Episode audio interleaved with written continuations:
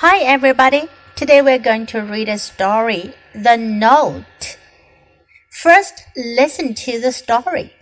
Dad put spare change in a tin. He put the tin in his sock drawer. John found it one day when he was helping to put away clean clothes.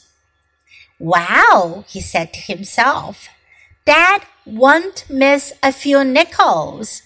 He put three nickels in his pocket and went to the store to buy candy. The next week, he took two dimes. Dad will never miss them, he said. The week after that, he took three quarters. The fourth week, John sneaked up to Dad's room. He opened the drawer. There in the tin was a note. Bank robbers start by stealing nickels, said the note. John felt so bad. He did chores and earned money. Then he put it all back into Dad's tin. 这个小故事讲的是一个叫做 John 的男孩。故事的名字叫《The Note》。 在这里呢，note 是指写的便条、纸条的意思。Dad put spare change in a tin. Spare 是指多余的、闲置不用的。Change 零钱，spare change 是指暂时用不上的、多余的零钱。In a tin，tin 的意思呢是指罐头盒或者呢罐头。tin. He put the tin in his sock drawer. 爸爸把这个储钱罐呢，就放在了他的 sock drawer。drawer 的意思呢是抽屉，sock 是袜子，sock drawer 是放袜子的抽屉。John found it one day when he was helping to put away clean clothes. Found 这是动词 find 的过去式，表示找到了。 John 有一天呢，找到了这个零钱罐。When he was helping，什么时候找到的呢？是在他要帮助 put away clean clothes。Put away 这是个短语，它的意思呢是把什么收起来，放好。Put away clean clothes，在帮忙收拾干净衣服的时候。Wow, he said to himself. Said to himself，自言自语。他自言自语地说：“哇，Dad won't miss a few nickels。”在这里呢，miss 是指发现丢失，发现什么东西不在原处。爸爸是不会发现少了几颗硬币的 nickel 硬币。He put three nickels in his pocket and went to the store to buy candy.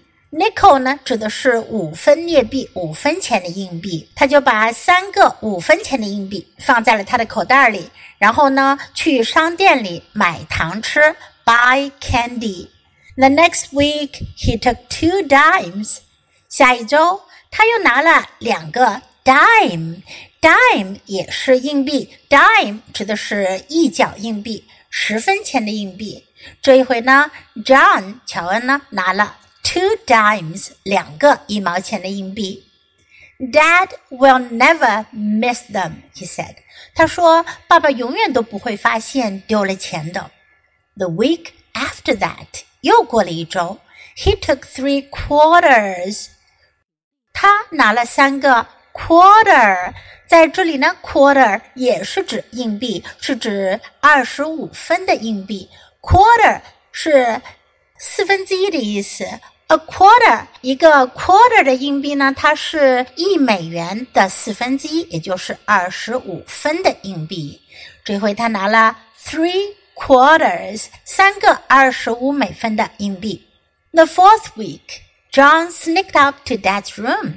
Sneak 这个词呢，它是一个动词，意思呢是指偷偷的走，溜进去。那么到了第四周呢，乔恩就偷偷的溜进了爸爸的房间。He opened the drawer. 他打开抽屉。There in the tin was a note. 这回 罐子里有一张 note 纸条便条。Bank robbers start by stealing nickels," said the note. 纸条上写着 "Bank robber" 银行劫匪 robber 偷窃犯、抢劫犯叫做 robber。 银行的劫匪 start by stealing nickels。银行的劫匪呢，就是从偷五分钱的镍币开始的。如果从小养成了偷钱的习惯，长大之后就可能想要去偷更多的钱。John felt so bad。乔恩感到很难过。He did chores and earned money. Chore 家务活，他就做家务活。Earned 挣钱，earned money，他做家务活来挣钱。Then he put it all back into Dad's tin，然后他把他挣到的所有的钱都放回了爸爸的罐子里。乔恩开始做了一件不对的事情，偷钱。他觉得小小的钱没有关系，但事实上。中国有句老话：“莫以善小而不为，莫以恶小而为之。”不要因为一件好事太小了就不去做，也不要因为一件坏事太小了就去做它，因为小的坏事会变成大的坏事。还好，最后爸爸留给乔恩的纸条让他醒悟到了他的错误，他改正了自己的错误。OK，now let's read the story together. The note. Dad put spare change in a tin. He put the tin in his sock drawer.